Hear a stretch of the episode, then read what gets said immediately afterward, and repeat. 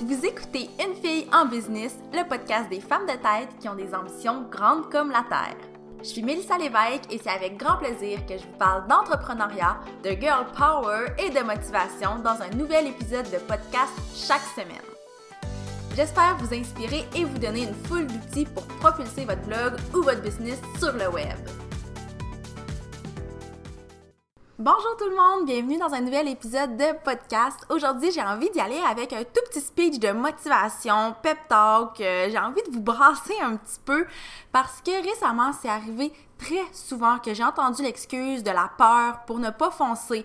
Donc, pour pas lancer une business, pour pas euh, créer un projet, pour pas approcher quelqu'un pour une collaboration. Bref, la peur, c'est vraiment l'excuse facile.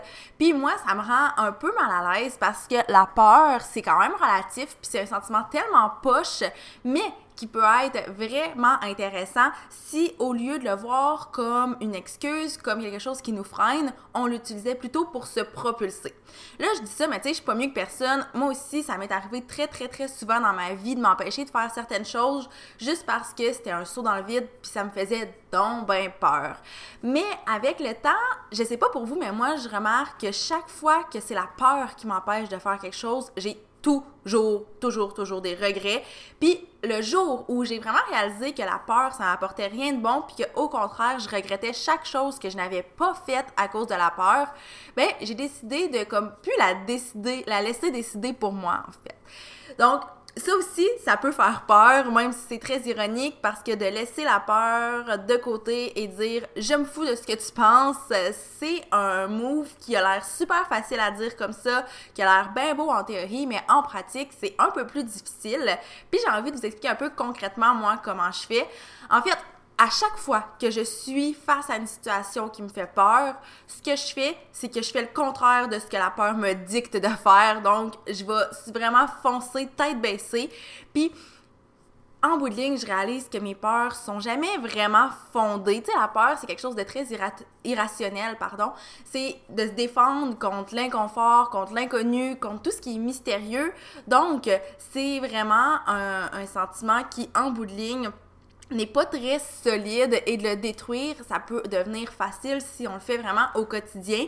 Puis récemment, je me suis vraiment assis pour faire l'exercice de voir euh, par le passé quelles sont les choses que je n'ai pas faites en raison de la peur et quelles sont les choses qui me faisaient peur mais que j'ai faites quand même. Puis dans les 5-6 dernières années, on s'entend que j'ai quitté ma région pour aller étudier à Sherbrooke. Euh, ça a l'air d'être no big deal en ce moment, sauf que pour moi, quitter la BTB pour aller m'installer à Sherbrooke toute seule la première année, c'était quelque chose qui m'effrayait énormément et je l'ai fait. Puis d'ailleurs, c'est là que tout a commencé. Euh, si je n'étais pas partie pour à Sherbrooke, probablement que je ne serais pas ici à vous parler aujourd'hui. Ensuite, j'ai lancé mon blog. Ça aussi, c'est quelque chose qui faisait très, très peur parce que à ce moment-là, quand je l'ai lancé, c'était quelque chose qui n'était pas très, très connu. Euh, j'ai fait face à certains jugements, des gens qui disaient que j'avais besoin d'attention, des gens qui comprenaient pas ce que je faisais, des gens qui disaient que ça, ça allait jamais marcher, des gens qui disaient que je perdais du temps à écrire en ligne. Euh, bref, c'était quelque chose qui me faisait énormément peur. Mais si on regarde où je suis rendue aujourd'hui, je me dis que ça valait la peine de passer par-dessus cette peur-là. J'ai aussi fait le saut de salarié à entrepreneur.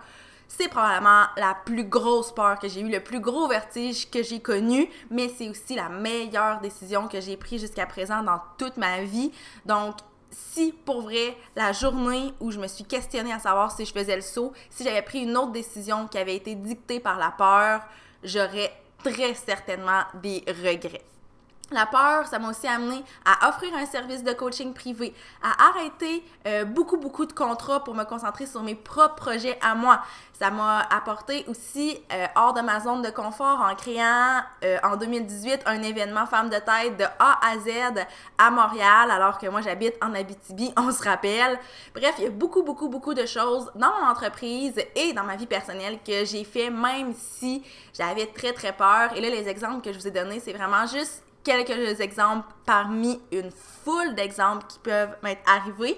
Puis là, je vous ai peut-être parlé de certains highlights, mais il y a aussi des petites actions au quotidien qui peuvent faire peur. Je vous donne un exemple. Il y a quelques années, pour moi, appeler pour prendre un rendez-vous, que ce soit à l'optométriste, au médecin, euh, chez le dentiste, peu importe, c'était mortifiant. J'avais tellement peur de ça et on s'entend pourquoi j'avais peur, c'est complètement irrationnel. Il y a personne au bout du téléphone qui va me manger, qui va me tuer, qui va peu importe me faire quoi que ce soit. C'est vraiment juste une peur, une gêne et j'ai décidé de ne plus laisser ça euh, dicter mon quotidien et maintenant c'est rendu tout naturel pour moi de prendre le téléphone, appeler mon médecin et tout ça ne me fait plus peur du tout. Donc oui, il y a des grosses actions mais il y a aussi des petites actions au quotidien qu'on peut faire pour ne pas laisser la peur nous freiner.